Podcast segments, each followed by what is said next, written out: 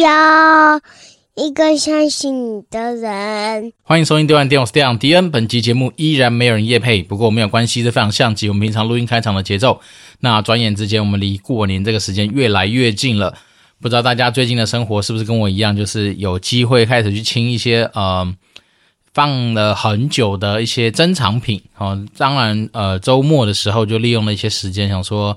该是动手来做一些事情的时候，所以就把自己家里的一些东西开始做一些清洁打扫，然后去翻出一些小时候看到的一些小玩意儿，所以是还蛮回味的。那当然，小玩意儿包括以前收集的一些公仔啦，或者说真的对于自己现在整个家环境上面拿来做布置物的一些东西，就开始陆陆续续把它拿出来。那当然，我们也是还是要秉持着所谓断舍离的精神啦，尽量把一些可能真的用不到的东西，然后慢慢开始把它整理出来，变成是结缘品。那结缘品到时候当然就去。交给一些专业的结缘平台跟结缘的团体来帮我们做一些处理，像我自己的好朋友寇阳，也就是现在那个什么收纳幸福达人廖星云廖哥，他们就有一个嗯，他们好像会利用什么直播结缘这样子的活动来去展开，他们就是把自己可能也许呃收集过来一些别人用不到的东西，来去转交给需要的人。好，那真的有时候说实在，我们有时候。不能说自己是购物狂或者怎么样啊，但是以前从小总是会收集一些当下那个时空背景你所需要的东西，但长大之后你可能不见得会有。好像再是说公司有的时候，像我老婆他们公司每年都会有非常多的一些什么呃年度纪念品啦，或者说一些什么服委会发送的赠品，那个东西不是说不好，可是有些东西它的使用频度其实没有想象中那么高。好，顺便说在我们家其实有时候堆的。久了就还挺麻烦的，那所以当然现在知道有这样的所谓的结缘管道之后，那当然就更给我们一个可以把他们给送出去的一个理由。要不然以往啊，如果说我们面临的只有说留下来或是丢掉这样的选项的时候，那当然你也可以拿去卖了。那只是说对我们来讲，每每次都要去做一些什么买卖交易的一些呃准备，其实那准备时间的成本跟它得到的效益，其实好像没有想象中那么高。好，所以对我们来讲，当然就是如果说。啊、像是我们听众朋友，假设真的有兴趣，未来想要去呃收纳我们的一些可能就是我觉得还可以用的东西的话，那当然我们再看看怎么样来去跟我们听众做一些互动，或者说听众也可以许愿呐。虽然说我们都是很鼓励大家说，就是可以来做 Apple Podcast 五星留言给我，来做一些呃议题上面的交流嘛。但是除此之外，我也是就是蛮鼓励大家说，如果你真的对于呃，你想要的东西，哦，不管是柴米油盐酱醋茶啦，或者说你自己对什么样收藏品有兴趣的话，不妨许愿看看。哦，如果说假设今天在我们微博的呃能力之下，能够帮助到大家的话，那当然我们就会呃看有没有办法，就是给我们观众、给我们听众一些比较好的一些收听的一些呃反馈。好，那很多人的反馈是给知识嘛，给资讯嘛，那我们的反馈就是。除了知识跟资讯之外，那我们当然就试着用一些真金白银来跟大家做一些交流。那我觉得有时候说实在的，就是，嗯，也有可能这是跟自己越大之后，发现自己的命格还蛮有他那个七七八八样子有点关系。好，就是小时候总是老师会拿着呃我们的那个生辰八字来帮我们批一下，说我们自己人生的一个大概的样子嘛。或者小时候也就是在以前吧，每年大概在找整理自己的那个什么嗯书柜的时候。都会在我的书柜底下，哈，找到一张是我妈妈从小刚我刚生出来的时候，那个年代可能还没有什么打印机，没有影印机什么，是她那张对我自己的命批，它是用那个好像是以前那种什么，大家知道有没有那种长条形的，它的那个格子是大概是用红色的方式去勾勒出来的那种，也不算是作文纸，也不是稿纸，反正就是信纸吧，反正它就是长条的，然后没有格子的那样子的东西。那上面就洋洋洒洒写了一些有关于我这个人啊，在那个生辰八字底下所排列出来，可能这个人的一些命格或命盘。然后那当然他就想说，我可能是比较偏向于乐善好施的性格。那乐善好施这件事情，当然呃讲好听点就是乐善好施嘛，那讲难听点其实就是相对大方，然后相对比较对于钱可能比较没那么。呃，能够当守财奴这样子的角色，所以当然，嗯，这可能其实也间接的反映在我自己的价值观上面。然后，那我可能会觉得说，诶，其实，在很多对金钱的看重上面，我也许没有像很多人这么样子把它放在非常前面的顺位。那这可能也是因为我觉得人生其实真的相对蛮短暂的。当然，我先说，我还是很爱钱啊，因为我觉得有钱可以解决掉很多哦麻烦或很多的烦恼。那当然说钱不是万能的事啊，但是你没有钱万万不能之外，其实钱真的是能够解决大概百分之九十以上你所遇到的不如意的事情，尤其是因为我们现代人其实蛮多东西都是透过钱这东西来衡量它的，不管是价值性，或是它所背后蕴含的一些呃深度，或者说它能真的能够帮你解决掉很多的问题，所以变成说。对，我还是很爱钱，然后只是说我对钱的看重程度不会像有些人是，诶，可能我随便举例哦，比如说他身价好几亿，但是他对释放个几千块、几万块钱出去，他会觉得很在意。好，但是像我们其实离那个很远嘛，但是有的时候说真的，一些小恩小惠来去做一些布施跟一些分享，我倒是觉得还蛮重要的。好，因为说实在的人，当然也可能跟自己现在。所接触到生活圈有关，我们也不是三不五时就动辄出手，就是什么几十万、几百万啊，或者是那种什么豪奢富豪的生活，我们不是啊，我们只是在身自己的身边，周遭朋友可能几百块、几千块里面的范围，可以去做到这样子的一个算是呃。轻松以对的一些处置嘛，所以当然我自己就觉得说，这种东西有时候就是一个价值观的问题。而且说真的，人生有时候，当我们今天想的是价值性的东西的时候，你就发现说，有时候你那种比如说呃，看起来好像这个地方损失了几百块、几千块，也不能损失啦。就说你愿意去分享这些呃蝇头小利或者是这些小恩小惠的时候，其实你得到的那种第一个内心的满足，其实是很过瘾的。然后第二个是当然是呃，有时候你就会因此有机会可以跟别人产生一些不一样的一些连结嘛。那我觉得有时候人与人之间的连结其实也是蛮。无价的啦，所以我个人就是从这方面去出发。好，那不管怎么样来说呢，我就是觉得说，反正到了快要过年的时候，都是一个非常高兴来促促进很多经济消费的时刻。像我今年大概就预设我自己应该会拿一万块钱出来去买那个刮刮乐。啊，当然我不会去买那种小面额的，因为小面额刮做手抽筋，通常结果也不会到太好，所以我应该就是五张两千块直接锁定下去，然后就把它刮好。这是我今年的目标哈，为什么？因为我今年我牙中了两万嘛，我想拿一万块来加码看看，了不起吃龟苓膏就没有。那如果中的话，那当然你就会得到很多的欢乐或什么，所以大家可以祝福我们，我们就继续一起去刮刮乐吧。那说真的，刮刮乐真的会不会中百万？会，好，因为我自己身边就有强者啊，我们的同，那也不能说同学，强者我小孩子的爸妈，他们就刮中过一百万。好，那我觉得这种东西其实在是一个非常值得纪念跟骄傲的时候。所以当然，如果可以的话，我自己也希望说能够有机会成为那样的幸运儿。那当然你说一百万能够干嘛？嗯，其实有时候说真的，一百万真的对我来讲可能没办法干嘛。就是说哦，也许是稍微加快我们往我们财富自由路上迈进的一个本吧。好，因为这其实往年这个时候都应该会花点时间去盘点一下自己的资产的状况。好，那到时候呃，我可能会在我的节目栏上面放上那个 MJ 林明章老师他们的网站，其实有一个什么财务健检，哦，财务健检的一个。那算是小工具吧。那它进去之后，你就可以透过你的那个一些资讯上面的输入，好，包括说你的收入、你的支出，然后你的贷款状况、你的一些，反正它列的蛮细的啦。好，基本上很多方方面面都有考虑到，包括你的保险费支出啦，你的短短期的贷款啊、长期的贷款啊，然后你的一些业外收入等等，它都有把它做成一些格式，然后大家可以去填一下数字。那弄完之后，你就可以在那个工具上面得到一些，嗯，我觉得还蛮值得参考的指标。第一个当然是知道说你每年的结余会不会有嘛，然后再来是说你的现金流状况到底健健不健康。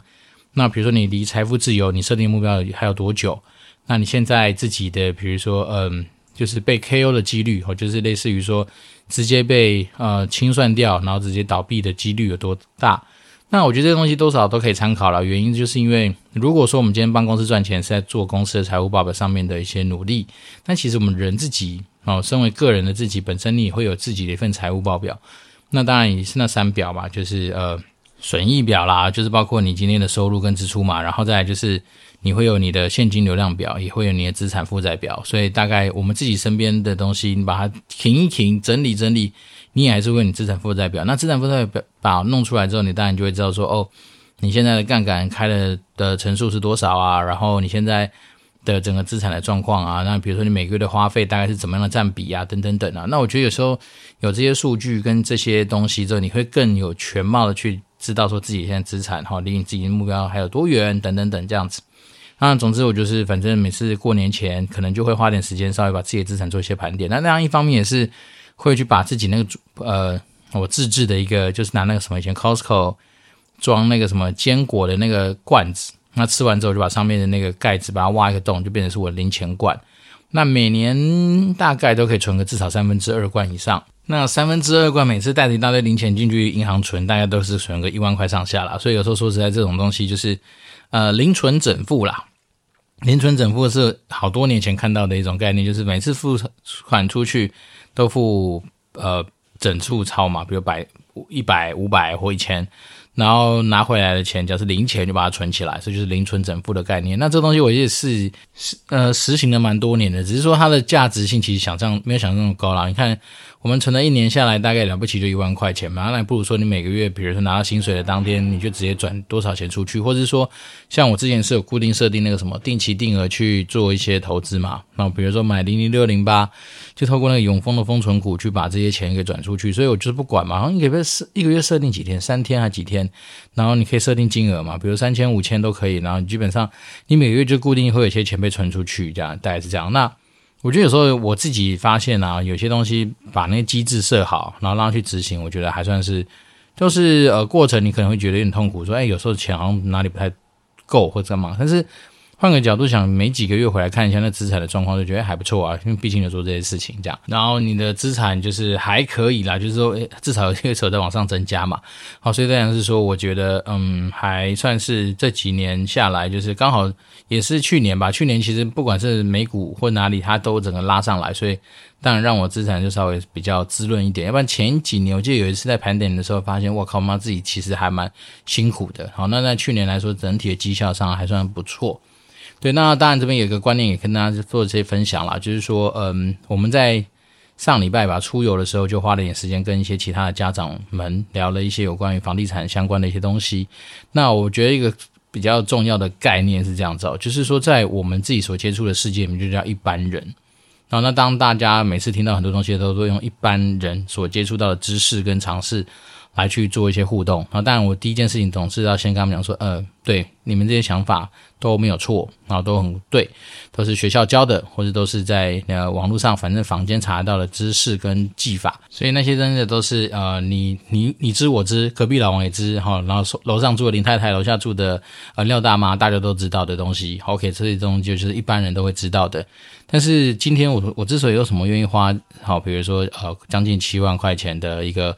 呃，学费来去听很多呃房地产投资课大前辈们的一些分享，就是因为我们希望说从中去掌握到一些可能百分之九十九的人都不太知道的一些做法。好，那当然，其实这世界也是蛮公平的嘛，八十二十法则嘛，很多时候大家都说，哎，百分之八十的资产跟财富都累积在百分之二十个人手上。那为什么那百分之二十人可以拥有这些东西呢？其实一定有他们。比较不一样的一些看待事情的方式，或者说一定有比较不一样看待这个世界的一些操作手法。那所以我们当然就是觉得说，哎，花一点成本去学习到这些东西，我觉得是蛮值得的。当然说，你说七万块钱以前对刚出社会自己来说，怎么可能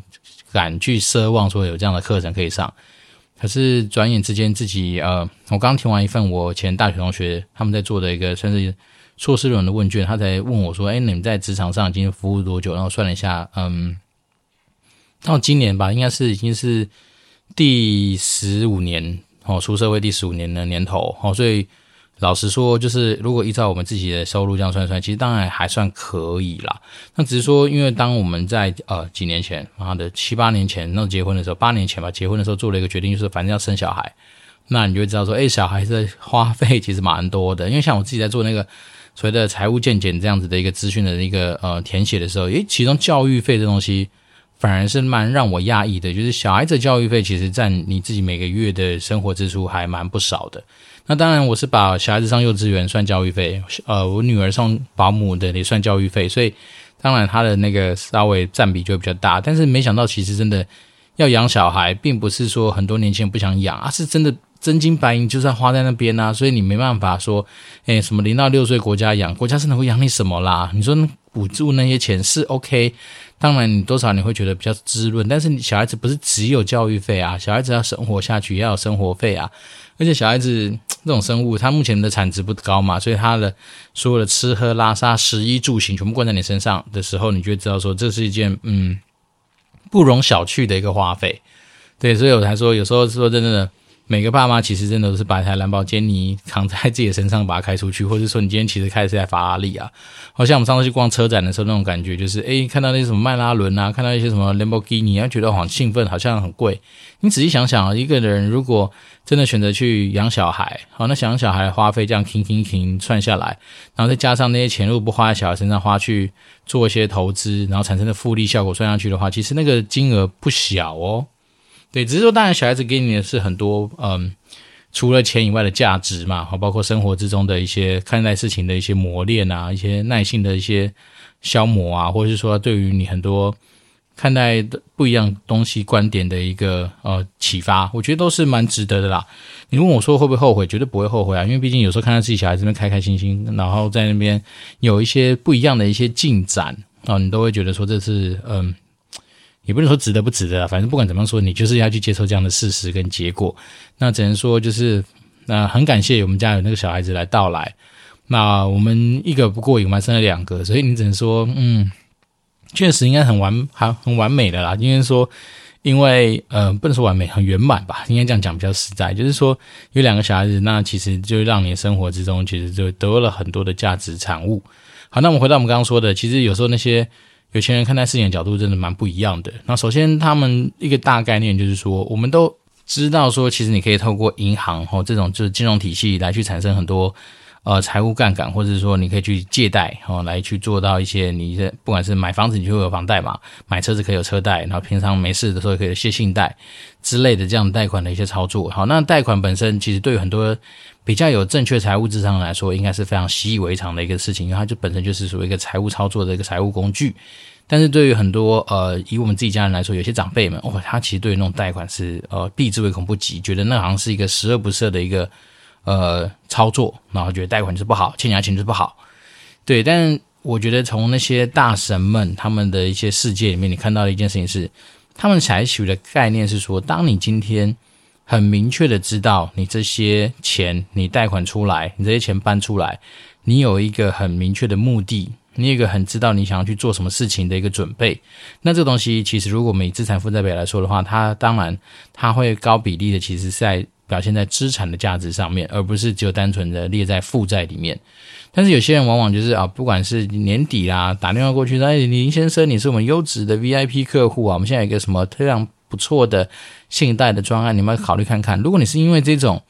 本来没有需要而被突然创造出来的一个借贷的一个事情，那往往你接下来动作会是什么？你可能就会是去。因为你贷了一笔钱出来嘛，不管贷一百万、两百万、三百万，你贷了这些钱出来之后，那你会知道说，哦，接下来我就面临每，因为七年嘛，通常信贷是还七年，然后就是每个月还款的压力，然后是本金加利息，对，那通常信贷利率可能两趴多、三趴多不等。好，那你拿到这样的信贷利率，你就会想说，那我是不是要赶快去把这个利率的东西给赚回来啊，我可能去投资啊，我可能做一些事情啊。那你当你去做投资的时候，如果你没有花时间去研究，或者说你这个时间点根本就没有一个适合投资的标的，而你硬上车的话，那通常来说结果就会比较惨烈啊。那真的就是你的负债。那更不用提说有些呃不知道脑袋长洞，还是说完全没有思考清楚，或者说非常享受人生的人，他们借贷出来的目的就是为了消费嘛。比如说哦，我自己平常的钱不够用，我就借钱出来买车子。好像之前不是很多案例是什么啊、月收入三五万能不能买宾士车啊？干嘛的啊？那其实确实都可以买啊，买没有什么了不起啊。但是接下来你的生活就很痛苦啊。为什么？你要还钱啊，你要保养啊，你有很多其他额外的花费啊。所以便是说，我觉得有时候说实在的，就是重要的并不是说你今天去做借贷这件事情，而是说你做借贷事情的目的到底是什么？好，比如说像我们自己也有信贷嘛，我们我们知道说，哎，拿信贷出来。来去操作一些我们自己在整个投资路上面所需要的一些呃资金，或者说我们可能有一些我们自己所看重的一些方式去做操作，所以这些东西当然就对我来讲，它就是所谓的良性的一个财务的一个操作。那再是说，信贷利率本就不高嘛，你说对我们来讲，其实利率都在可接受的范围里面。所以怎么讲呢？我我就是觉得说，其实。人就是你要去想清楚你在做什么事情的时候，那你可能就会更清楚的知道说这个东西它对你来说是产生价值，而不是只有单纯的是看到它的不好的一面。因为你看到它不好的一面，它一定就是负债，那每个就要还钱啊，就要还本金、还利息，那你当然会觉得说，哎，现金流各方面会有它一定的压力程度。但是我觉得有时候真的就是不要太过于极端，然后像我们有些长辈们就是一直说啊，反正你只要是跟银行借贷就是很不对啦，就不应该欠银行钱什么什么的。但是有时候你不觉得很有趣吗？就是说你宁可把钱放在那边定存，宁可把钱放在那边活存，宁可把钱放在自己身上，感觉是好像是只差没有把它换成现金放在家里，垫在枕头下面当枕头以外，那你得得到什么？对，像我自己跟我老婆的互动的时候，我自己就蛮有感触的啦。因为我老婆她当然她拿着那个什么，我是什么风险承担比较低的这样的人大旗，那边挥来挥去，然后有时候她就会对于。很多我们一直跟他分享过的一些呃，我觉得相对已经是考虑很周全的一些，就是呃财务的操作。那他就是说啊，反正那些东西都不对啦，反正那些东西就是都有风险。然后想说靠呗，风险承担力弱不等于不能承担任何风险，而且有些东西如果你今天已经思考过了，你甚至连退路都想过了，那。承担必要一点点的风险，去享受一点点可能因此而带来的报酬，何乐而不为呢？但不过没关系，好，这东西就是永远都是，嗯，每个人价值观不同，所以我就不太常去跟他做太多的激烈的辩论，因为我觉得反正我的想法我就分享给你。好，那如果说你愿意听，那当然就是何乐不为。那如果你不愿意听，没有关系，我们绝对不会去改变别人的价值观，因为价值观第一件事情没有对错。它来自于非常多东西的一个组合，包括说你有可能是年少时候对于很多东西的一些影响，那也有可能是说你今天对于金钱这件事情本来像我们刚刚讲的嘛，有一些你命格天生就带于说你是一个守财个性的人，等等等，它都会影响到你对很多价值观上面的一些判断。所以我常常就说，呃，我只能分享到我该分享的东西啊，但是超过那个范围，我也不会去影响到你。好，那反正很多东西很难说啦，因为毕竟。你如果说今天是在那个什么股灾的时候去看世界，好，那些非常保守的人就会笑你说：“嘎，你看呐，你看，如果你不把钱丢到股市，你就不会怎样的。但是如果说你今天是在股市起飞的时候，那当然他换个头来，就他换他羡慕你嘛，好，因为毕竟你资产成长的速度是相对来说比较快的。但是呃，不管怎么样说，我们还是要相信科学嘛，因为毕竟太多的一些统计资料跟数据在告诉我们说，刺激市场，如果你是跟着大盘走，基本上。很难有任何国家回到当时候大盘开始的模样，因为任何国家的股票市场，就 MJ 林明章老师他那时候他上课所提点的东西，他说：“你仔细看每个呃股票市场都是从一百点开始往上算嘛，那现在哪一个国家的股票就算是 A 股不是跌烂嘛，然后几百只同时跌停板这样子，那他们有在低于一百点的吗？好像也没有啊。所以代表说，其实正常来说。”不管是通膨这只手，不管是一个就是人类持续往想要往前进的这样子的一个基础的本能，然后基本上你在这个市级市场去看待它，它一定都会是往上走的啊，只说时间长短，或是你今天切下去的时间轴所发生的大小是比较不同而已，大概是这样。那为什么讲那么多呢？就是因为在做房地产的操作的时候，有的时候它确实因为有这个房地产这个高资产的标的。它当然自然就会衍生多比较多的一些金融可以操作的一些手法跟手段。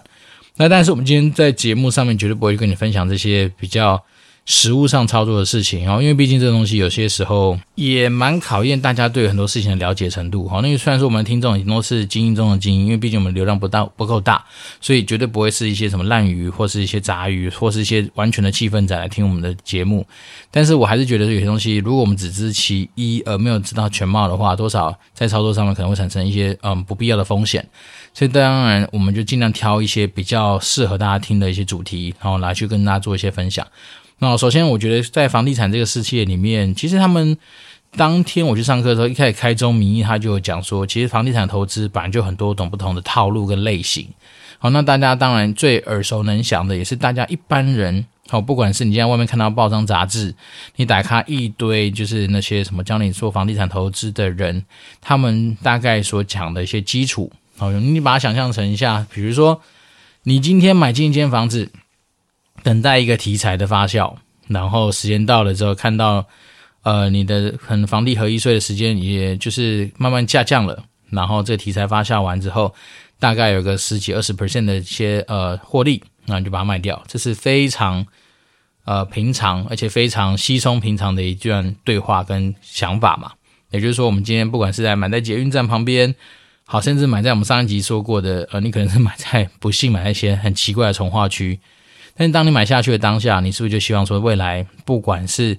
整个呃通膨的那一只手帮你往上推，或是说你今天这个地方还有一些其他的题材能够把这个往上拉，或者说大家所有的一些邻居朋友一起讲好哦，我今天每瓶就是给你涨个五十趴，然后其他旁边的人有一些接盘侠也跟着来接，然后就慢慢把这个地方的那个就是成交的状况往上推升。这其实是一个非常正常的一个思维，然后这当然呼应说，我们前两集有跟大家聊到，是说，凡是自住客，你也只是一个长线投资客而已，不用再骗人了。好，当然今天我就跟我有些朋友分享，然后也是开宗明义的问我一句话说：“哦，房子如果不卖呢？”可是你要想看啊，你房子不可能不卖，就算不是你卖，也是你下一代帮你卖。好，为什么？因为房子总有一天它会面临到屋龄会直接到它顶的一个状况。那我们就以什么钢筋混凝土，可能对于银行建价来说，它可能就是七十年的寿命。那不管怎么样，你这房子，尤其台湾又是地震带，你就算呃耐震结构做得再好，可能七八十年以后你的房子会长怎样，其实大家都不知道。好，那当然那时候会不会要做一些都更或干嘛？你总是要处理那间房子，所以不可能说所谓的不卖，你要变成遗产给你的儿子，那是你家的事。但是你总有一天，你儿子可能会希望把它卖掉，因为毕竟越来越老。好，那当然这也是跟价值有关嘛。好，比如说当你今天房子越来越老，不适合住了，但是它有点残值，哪怕是你当时候买一千五，然后现在可能只剩一千二、一千三，那你可能会卖啊。所以变成是说，本来房子你在买下去的当下。你就是除了自住这个理由之外，其实你总是有一天也会变成一个投资客去把它卖掉，这是一个不争的事实啊。甚至是说，不管你今天是不是你能决定的，你可以决定不卖，但你不能决定你儿子会不会会不会愿意卖啊？因为可能已经入土了，那你儿子可能哦好几个，那大家分一分，然后可能会觉得儿女啦，不要说儿子，儿女大家分一分，他总是会被卖掉的时候，所以并不是说一个房子不会卖，而是说你有可能。总是他有会有寿终正寝的一天，那你还是被迫要去做到一个，不管是出售，或者是参加什么都市呃更新计划等等等这样子的一个套路上面。好，所以是不管怎么样来说，这是第一种就是非常自然的一个呃也非常正常的一个房地产投资的一个概念。好，所以大家坊间你打开来一堆新闻报道，或者你跟朋友讲说，哎，你有在研究房地产啊？那你朋友一定会说，那现在房地产到底会不会什么崩跌啦，或者是哪个区块会不会涨啊？怎样怎样的？其实大家都是在这样子的基础水平上面去讲房地产。好，那另外一种房地产的投资方式，也有一种就是哦，他可能大量的去买，哦，可能也许是捡到便宜的房子。我们举例，就是比如说哦，市价可能一千万的房子，诶，也许他今天刚好真的有机会。不管是透过他的谈判手法，不管是透过他的强大的人品，或是透过房仲的一些交涉手腕，啊，或是等等等，他可能有机会拿到一间九百八，好九百七，好，也许大概二三十万左右的空间的物件，他也觉得不错，他就会大量去持有。那这种也本来也就是某种房地产投资客会做的行为，然后，就是说手上有很多很多很多很多的物件，然后就是蝇头小利，他也赚。那你要说这种东西物件有没有可能出现？其实不能说没有哦，但是说他就是要比较多的，像我们刚刚讲的，不管是谈判的一些技巧啦，谈判的手法啦，或者是说有点运气嘛，因为毕竟二三十万，其实在如果你说在一个一千万总价的房子上面，大概就是两三趴。那两三趴这种东西，人在高单价的情况之下，又加上相对不理性这件事情，本来就有有可能会出现嘛。啊，你说会砍到两三百万，不太可能，因为那个趴数太高了。但实物上，可能也许真的是两三趴、五趴以内的范围，可能都是大家可以这边戳来戳去而产生的一个结果。好，所以有可能是有人用这样方式去在房地产上面获得一些获利的空间。那只是说这种物件通常就会有风险呐、这种操作可能就会有风险。比如说，你可能这种蝇头小利就要赚，然后你可能就要量嘛，就是以量取胜，然后你可能同时手上那个五十间、一百间不管，那万一被套牢怎么办？因为你有可能买了之后，诶，这个地方刚好缓跌。当然，我们不可，我们先说，反正我们预估房地产的市场不太可能会崩跌，但是它可能会缓跌，稍微修正一下哦。不管是今天是。整体环境的不好或怎么样，总是修正嘛。那修正的时候，它就会达到这一种，就是哎，本来以为有蝇头小利的人，因为我们刚刚讲啊，假设行情一千，你进九百八，好，然后可能也许就是赚个二十万，好，也他还是要扣掉那些成本啊，反正不管，他也许就有这样的空间。可是，当你今天如果是在这个呃相对比较走下坡的地方来说的话，那它就会受到影响。那这是另外一种。那还有一种就是说，你可能是买来哦，然后把房子做一些整修。比如说拉拉皮呀、比如说把它变得更漂亮啊，然后比如说做一些什么隔套啊，哦，比如说你可能买一些中古的公寓去做一些隔套嘛，不然一间变两间，两间变三间之类这样的做法，来去做到不管是隔套收租啊，或收租之后再隔套分分套房去卖啊，等等等，大家当然就是针对一个，你把想象成你就变好像是一个呃厨师哦，或者说你今天是个做面包的师傅，你买了什么原物料，比如说什么麦粉啊。什么什么面粉啊，然后水啊、鸡蛋啊、糖啊，巴拉巴拉那些东西把它和一和，那变成一个商品。所以房地产其实也可以这样做，就是你买到一个物件之后，你针对它去做一些增值上面的操作，不管是把它做了更漂亮的装潢啊，或者说把它做一些空间上面的变动啊，等等等。那这当然就是有赖于说每个人对于这件事情的一个灵感，或者说你对于它的一些专业嘛，因为毕竟。你要改装潢，装潢风格这么多，对不对？你怎么知道你改出来的东西一定是符合，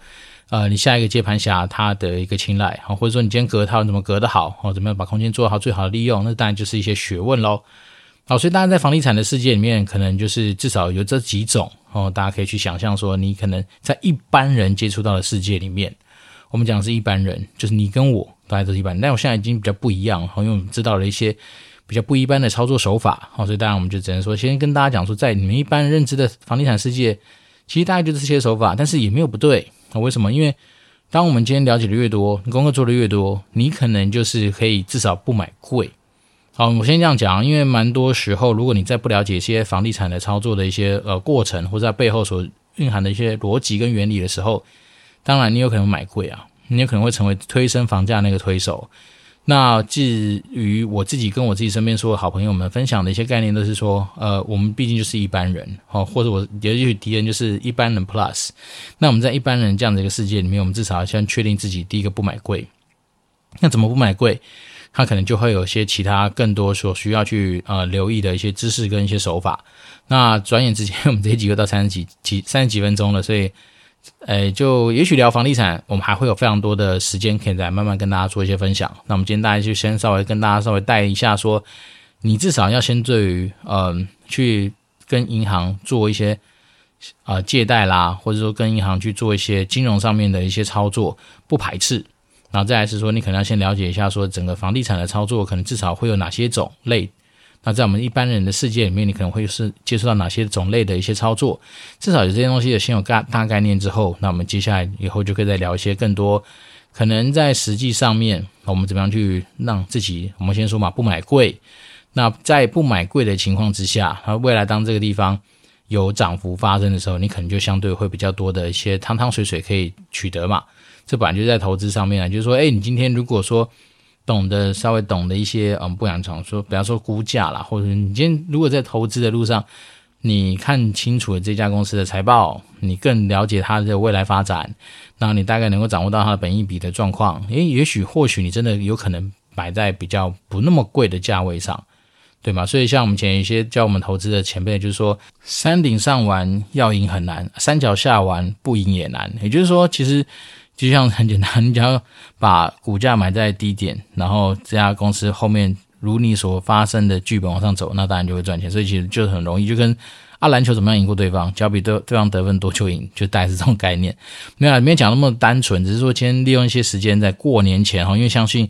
过年本来就是一个也是充满着金钱啊、希望啊、金流的一个。时刻嘛，所以我个人是蛮喜欢过年的，就是因为你可以啊、大咧咧的去花大钱，而且花钱有理，比较不会被人家靠背，所以我觉得还不错啦。那那当然，呃，在这边先祝福大家有一个就是愉快的龙年。那我们先跟大家拜个早年，就是祝福大家恭喜发财，新春如意。那再来就是龙年行大运。那当然，呃，还是如果说我们的听众朋友对于我们自己讲的一些内容啊，或者说对于我们今天。未来想要知道的一些主题，有兴趣的话，当然都可以欢迎透过 Apple Podcast 五星留言给我。那今年的第一位留言听众